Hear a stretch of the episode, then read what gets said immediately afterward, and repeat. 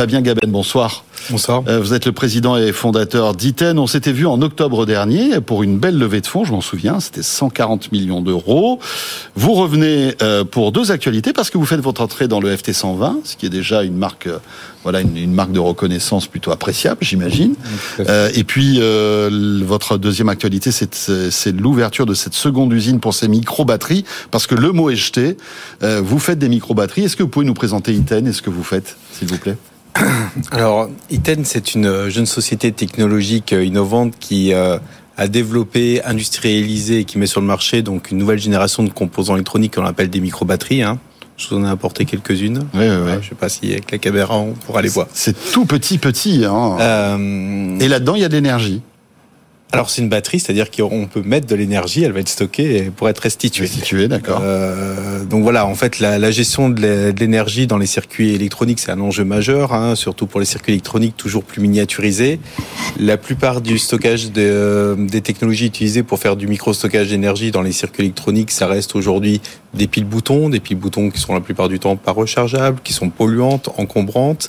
Les processeurs ont été, euh, en termes de taille, divisés par mille en l'espace de 50 ans mais on continue à utiliser ces, ces piles-boutons.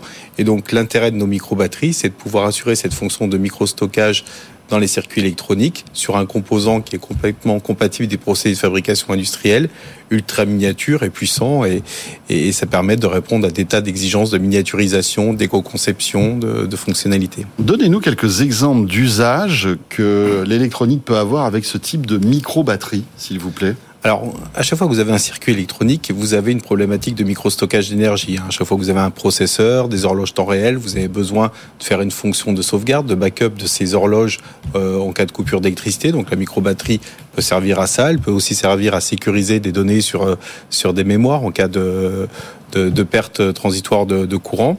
Sur des smartphones, il y a des micro-batteries alors sur les smartphones, les micro-batteries, on les trouve plutôt sur les périphériques des smartphones, euh, comme des stylets, des oreillettes. Parce qu'aujourd'hui, par exemple, il y a sur, on prend, on prend des, des, téléphones avec le NFC. Euh, S'il n'y a plus de batterie, le NFC fonctionne malgré tout. Mmh. Euh, parce que je crois qu'il y a encore des réserves d'énergie qui sont toutes infimes, qui sont encore dans le smartphone.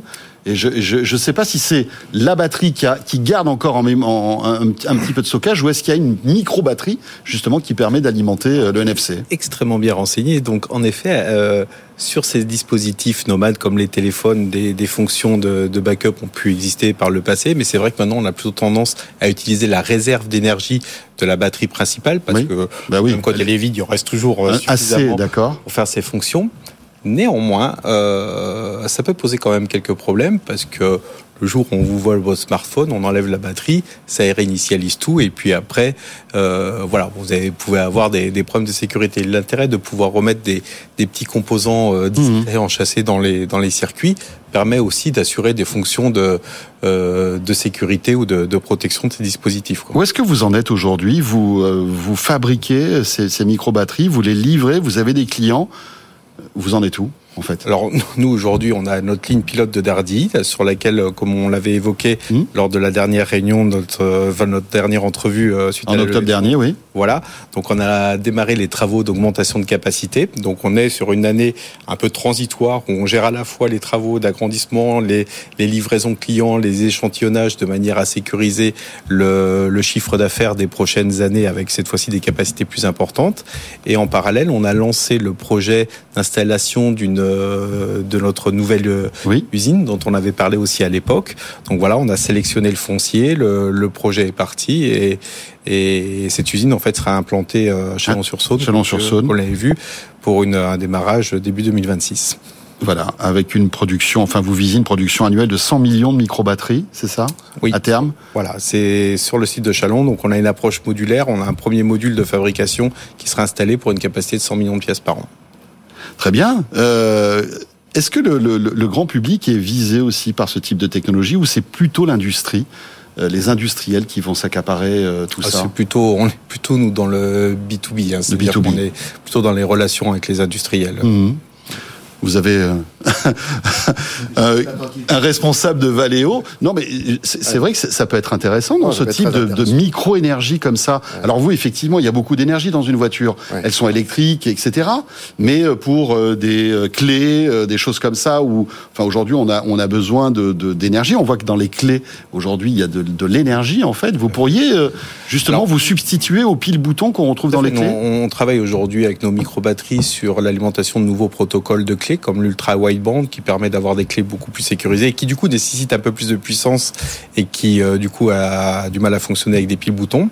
Et puis euh, pour l'automobile, parce que j'entendais en fait ce que ce que vous expliquiez avec les, les véhicules euh, mhm. autonomes. À partir du moment où on fait des véhicules autonomes, j'imagine qu'on va avoir besoin de mettre de plus en plus de capteurs tout autour du véhicule. Et avec des micro-batteries, on peut en chasser des, des petits capteurs dans des éléments de, de carrosserie très très simplement, sans avoir à mettre du câblage compliqué. Voilà, donc mais là on est vraiment dans la prospective. Hein, Très bien. Eh bien, écoutez, merci beaucoup, euh, Fabien. Encore bravo. Dernière question. Le fait d'arriver dans ce FT 100V, c'est pour vous aussi une, reconnaissance euh, appréciable, j'imagine? Oui, tout à fait. Donc, on est ravis de, rejoindre le FT 120 et puis euh, voilà, on attend avec impatience de voir enfin tout ce que ce petit va va nous apporter en termes de, mise en relation, de réseau, de, développement à l'international. Donc voilà, c'est de mise en lumière aussi. Mais bon, donc c'est une étape importante pour nous. Mais nous sommes là pour pour ça. Merci beaucoup Fabien Gaben et merci aussi à Marc Vreco, euh, donc de Valeo et puis euh, Fabien donc président et fondateur d'Iten.